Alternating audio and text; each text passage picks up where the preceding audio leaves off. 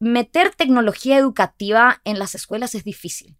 Eh, los estudiantes no estaban utilizando nuestros productos, los profesores tampoco. Eh, una vez en un colegio un estudiante me tiró el celular en la cara y me dijo que no iba a hacer esto.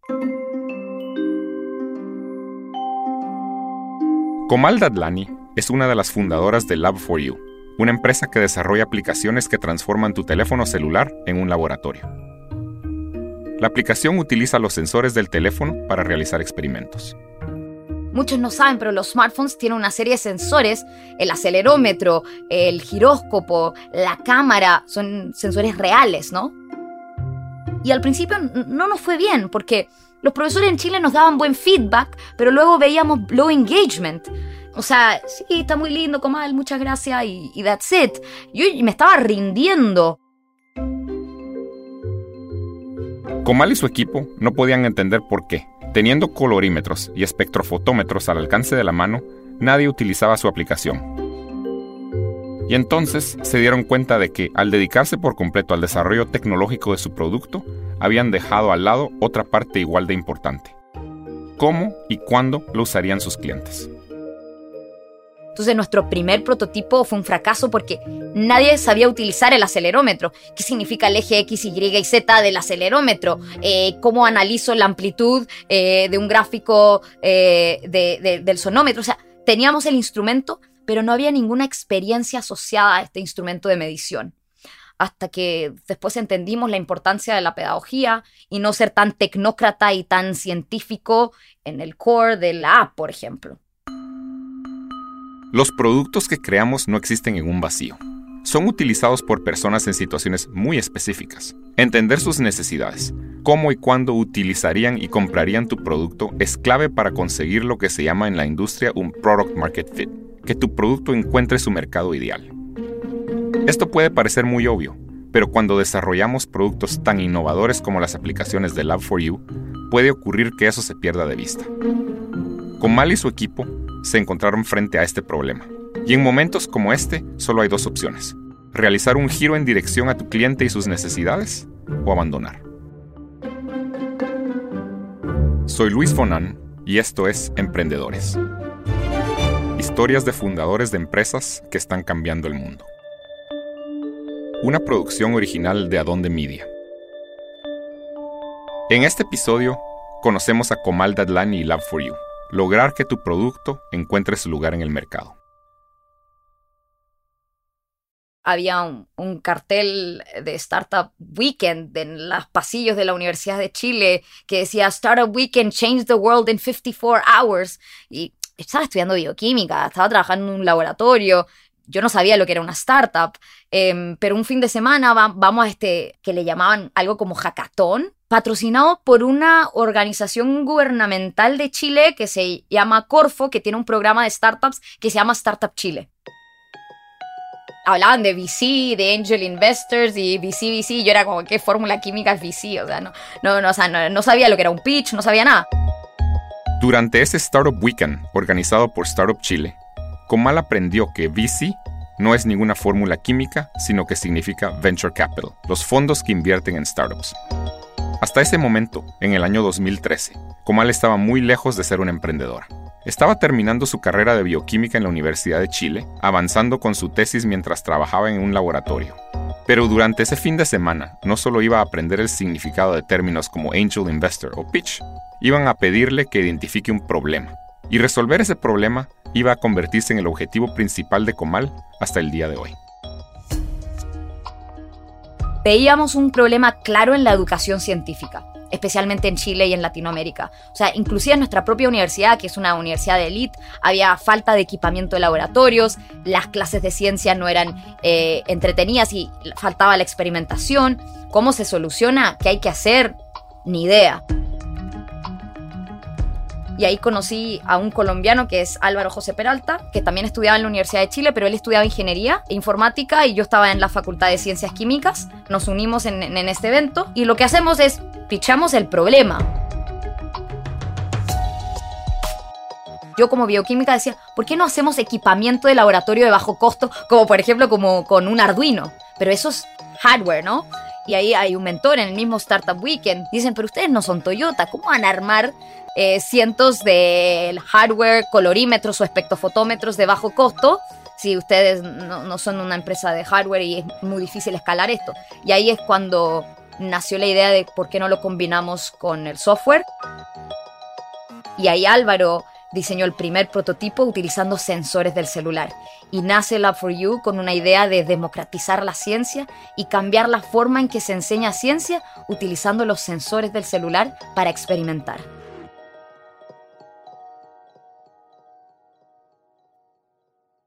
Ese fue como lo que pasó ese, eh, ese weekend. Y ahí nosotros aplicamos al sitio web de Startup Chile, que tenía un formulario literal de dos páginas. Había que grabar un pitch de dos minutos con el celular en el laboratorio. Hi, my name is Como, and I am a co-founder at Lab4U. And let me tell you a story. As a group of young scientists, we had a problem. Grabamos un pitch en donde decía, mira, hay un problema en la educación científica y lo queremos solucionar diseñando equipamiento de laboratorio de bajo costo. That's it. O sea, no entramos en detalle ni nada.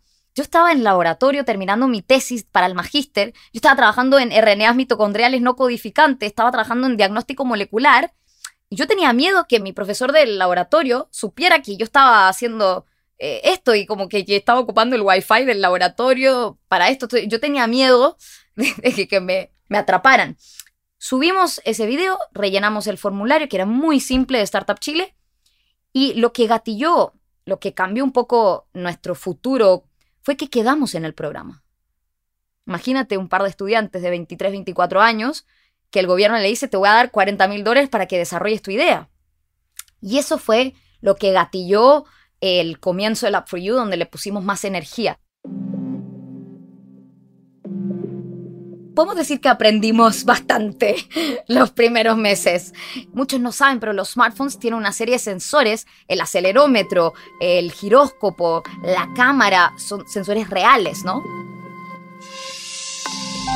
Teníamos objetivos muy claros de era pasar de MVP a un producto funcional para la escuela. Entonces, también con una mentalidad muy de científicos, más que de negocio, invertimos mucho en investigación y desarrollo de cómo funcionan los sensores del celular, cómo se muestran, eh, qué APIs puedo obtener, qué librerías, esta librería no funciona, probemos esta otra. Investigamos mucho en torno al celular, desarrollamos el primer prototipo de un colorímetro digital, o sea, en vez de comprarte un colorímetro o un espectrofotómetro, con Computer Vision sacamos una foto de soluciones de distinta concentración y con una calibración calculamos concentración de una solución desconocida coloreada. Y al principio no nos fue bien porque no logramos ajustar esto en el modelo pedagógico y educacional. Nosotros erróneamente pensábamos que el problema era la falta de equipamiento de laboratorio. Y ese era un grave problema nuestro. Es una realidad. Faltan equipos de laboratorio, son costosos, pero el problema en la educación científica tiene un trasfondo que uno puede profundizar en la pedagogía y en la metodología. Entonces nuestro primer prototipo fue un fracaso porque nadie sabía utilizar el acelerómetro. ¿Qué significa el eje X, Y y Z del acelerómetro? Eh, ¿Cómo analizo la amplitud eh, de un gráfico del sonómetro? O sea, teníamos el instrumento, pero no había ninguna experiencia asociada a este instrumento de medición. Yo estaba estudiando en la carrera, Álvaro también, tratamos de, terminar nuestras maestrías, nuestros estudios, y en un momento que no nos resultaba nada, ni el piloto, ni el MVP, lo que quieras llamarlo, le dijimos al director ejecutivo de Startup Chile en ese minuto, Horacio Melo, le decimos, Horacio, ¿sabes qué? Yo creo que ustedes se equivocaron porque nosotros no servimos para esto. Esto de la startup y la tecnología, esto no es para nosotros.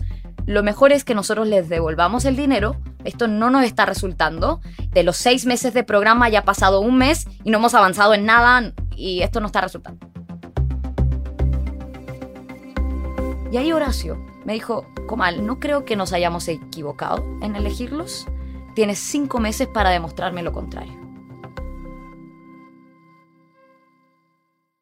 Claramente ese fue un gran momento de suerte, Startup Chile. Yo diría que el segundo, 2014, cuando los primeros pilotos en algunas escuelas empezaron a resultar, nosotros aplicamos a un segundo grant del gobierno de Chile, de Corfo. Era un segundo grant, esta vez no por 40 mil dólares, sino por 60 mil dólares. Pero ese grant requería un copago. O sea que nosotros teníamos que poner el 30% de nuestro bolsillo y un par de estudiantes pobres. o sea, no, no iba a pasar eso, ¿no? Y yo, al estar terminando la maestría en bioquímica, tenía que presentar mi tesis. Estaba en un laboratorio y ese laboratorio estaba en el alero de, bajo una empresa de biotecnología, en donde el jefe de mi jefe de mi jefe es Premio Nacional de Ciencias. Y en el laboratorio me dicen, ¿por qué no le presentas esta idea de Lab for You a este gran científico y le cuentas, ¿no? Y yo le digo, no, no, es que me van a despedir, no me van a dejar terminar la tesis, me van a despedir del laboratorio, no me voy a graduar. Eh, una persona en el laboratorio me convence, le presento la idea de Lab for You y le cuento lo del Grant Corfo y le digo que estamos levantando una ronda, porque en Startup Chile me enseñaron a hablar de una ronda de levantamiento de capital, que nunca imaginé que lo iba a poder hacer, pero tomé el aprendizaje de Startup Chile y dije, bueno, estamos levantando una pequeña ronda you seed capital, eh, tenemos este Corfo, necesitamos 150 mil dólares y ahí le hacemos este pitch mucho con la visión, ¿no? Era, era un pitch con un pequeño prototipo en una cajita de cartón, con un lente en el celular, eh, o sea, era muy de prototipo, muy básico, pero con una visión muy clara. Y este gran científico escucha el pitch y dice, quiero ser parte de esto. Al día siguiente eh, vuelvo a su oficina con mi delantal ahí saliendo del laboratorio, ¿no? Que voy súper bien con mi tesis, no se preocupe. Y me pasa un cheque. Ese es el primer cheque, 100 mil dólares. Yo nunca había visto esa cantidad de plata en mi vida. No teníamos cuenta bancaria. O sea, recién habíamos constituido la empresa, no había una cuenta en dólares, después tuvimos que pedirle que por favor le hicieran pesos, o sea, no, em, no había abogado, nada, nada, un contador que era el amigo de no sé quién. Y yo le dije, profe, que era el, jefe mi jefe mi jefe, le digo, profe, y todavía le digo, profe, tenemos que firmar algo. ¿Qué firmamos? Y pasa el cheque y me dice, no te preocupes, que eso lo vean los abogados, tú haz lo que tienes que hacer cuando recibimos el cheque y el cofinanciamiento de Corfo, hicimos la primera contratación de un developer Android y ahí fue cuando yo decido ponerle pausa a mi tesis. Pausa tesis, pausa universidad, full eh, Lab for You. A partir de ese momento, Comal y su socio iban a dedicar todo su tiempo a desarrollar la app de Lab for You, aprovechando las posibilidades de un teléfono celular. Pero la parte tecnológica iba a resultar lo más sencillo de todo. El mayor desafío lo iban a encontrar al intentar lograr que escuelas y maestros comenzaran a utilizarla. A continuación, vamos a conocer la importancia del Product Market Fit, lograr que tu producto encaje con el mercado.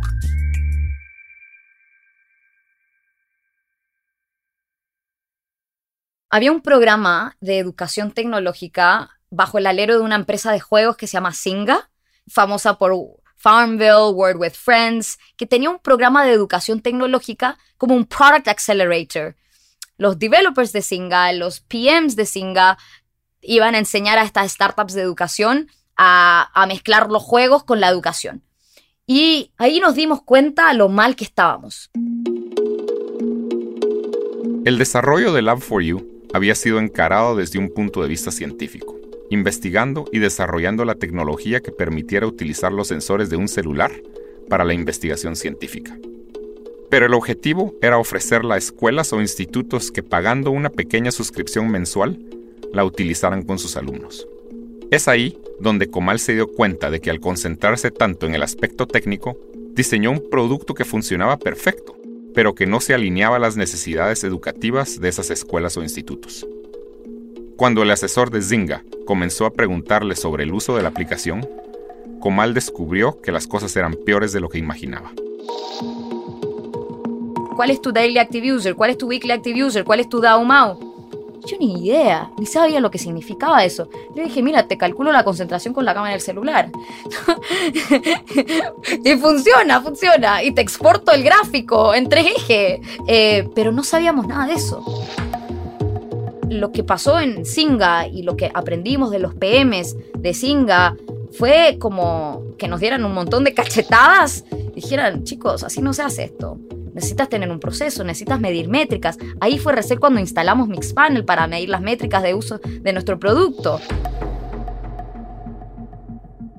Eh, los estudiantes no estaban utilizando nuestros productos, los profesores tampoco. Los profesores en Chile nos daban buen feedback, pero luego veíamos low engagement. Em, o sea, sí, está muy lindo, Comal, muchas gracias y, y that's it. Y bueno, entonces eso nos abrió mucho los ojos porque fue también, yo diría que el tercer lucky spot in the story. Meter tecnología educativa en las escuelas es difícil nos cerraron muchas puertas muchas veces. O sea, no veíamos una cultura de adopción de tecnología en las salas de clase.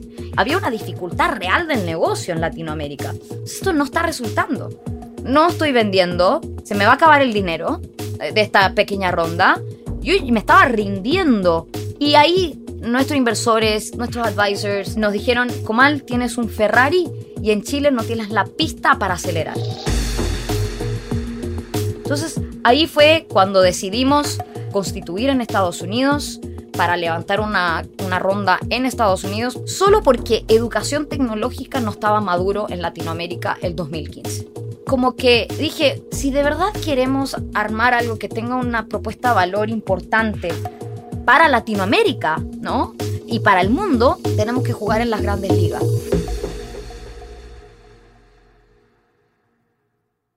Que la For You va a estar en Silicon Valley, es que mira, los singa y no sé qué, y, los fondos de inversión y todo, que vamos a prepararnos para la famosa Serie A. Mira, fue un fracaso previo todo eso. Levantamos una segunda ronda, pequeña ronda también, eh, y contratamos a norteamericanos. Y fracasamos. Eh, fue una inversión de dinero que me dolió el estómago porque no es un sueldo que me voy a pagar yo, pero alguien en Silicon Valley necesita un sueldo brutal. Eh, hay una cita que me gusta mucho que lo tuve que vivir a la mala para poder como eh, aceptar esa cita, que es como do not tolerate brilliant jerks, no toleres a jerks brillantes. Entonces no había un fit cultural. Y ahí es cuando aprendí lo que era fit cultural. ¿No? Eh, contratamos a norteamericanos que sabían de educación, pero como el equipo de desarrollo estaba en Chile, como el equipo de producto estaba en Chile, hablaban en español, había una cultura más latina, hacer el match para Estados Unidos fue casi imposible. Fracasamos mucho.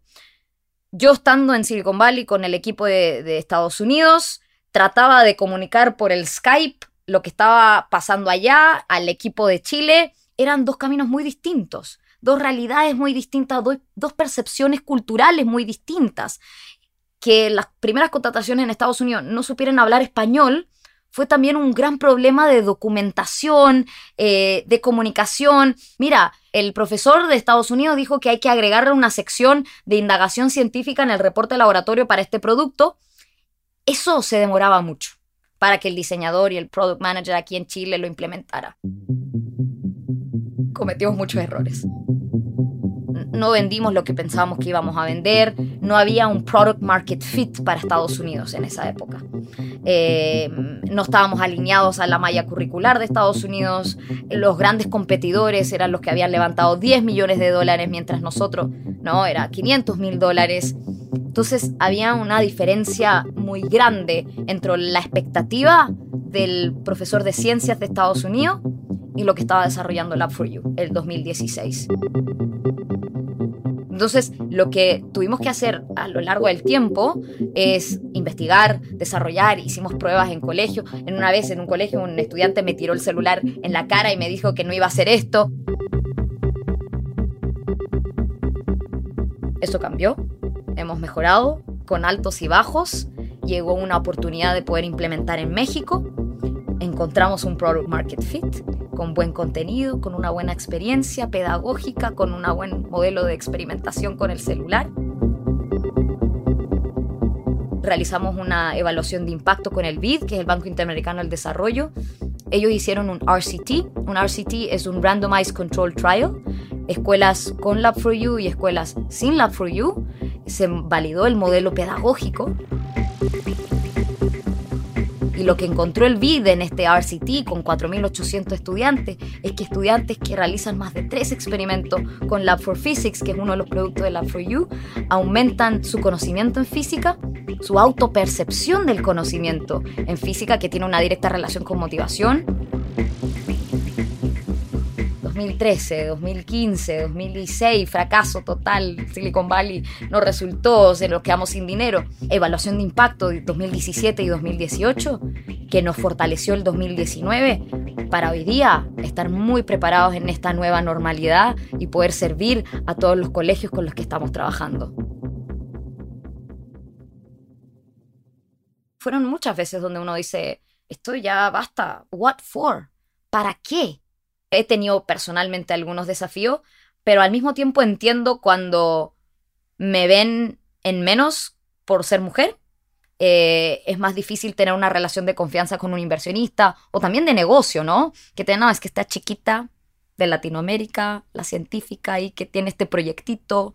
No, es una compañía que estoy construyendo, ¿no? Una anécdota, estaba en un evento de founders en la mesa habían muchos CEOs y otros founders que estaban hablando de el dinero que estaban levantando aquí en Latinoamérica, aquí en Chile, y era un cóctel. Y yo estoy ahí con mi juguito, que no toma alcohol, pero no importa, ¿no? Estoy ahí con mi juguito, em, y le pregunto, oye, ¿tú qué haces? Yo soy el CEO de tal, tal, estoy levantando tanto, y yo soy este, y nunca me preguntan, o sea, ni me incluyen en la conversación. ¿No? Y yo estoy en la mesa ahí, y entre ellos hablan, no sé qué, ta, ta, ta, em, y estaban negociando por un term sheet muy chiquito, y nosotros ya habíamos estado en Silicon Valley, habíamos levantado mucho más, y de repente, por el otro lado de la mesa, viene una, una persona que sí me conocía, y me dice, Comal, ¿cómo estás? Felicitaciones, sé que están en Silicon Valley, que han levantado no sé cuánto, ta, ta, ta, y qué bueno que estás en Chile. Recién ahí, estos dos chicos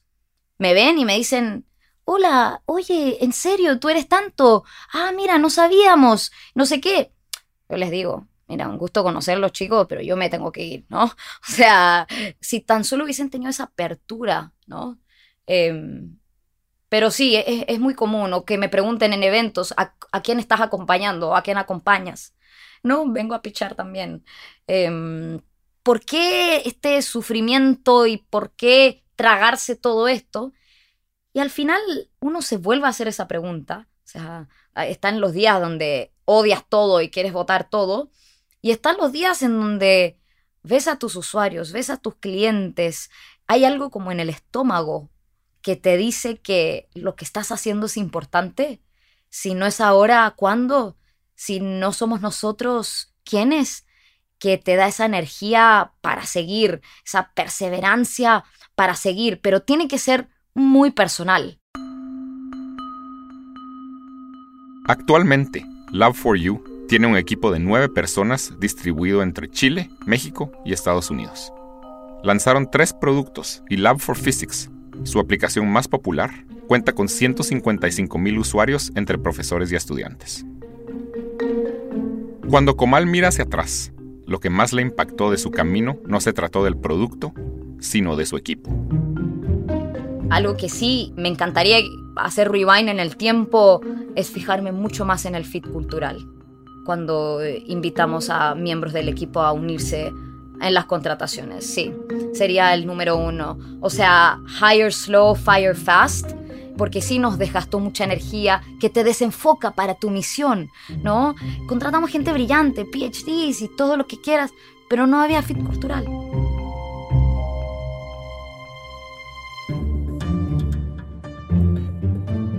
Esto fue Emprendedores, historias de fundadores de empresas que están cambiando el mundo. Una producción original de Adonde Media. Puedes encontrar material adicional sobre Comal Dadlani y Lab4U y una lista de los términos importantes que se mencionaron en este episodio ingresando a adondemedia.com barra emprendedores. Este episodio fue producido por Laura Ubate. El guion y la mezcla de sonido fueron realizados por Mariano Pagela. Catalina May realizó el asesoramiento editorial. La masterización fue de Juan Pablo Culazo. Martina Castro es la productora ejecutiva.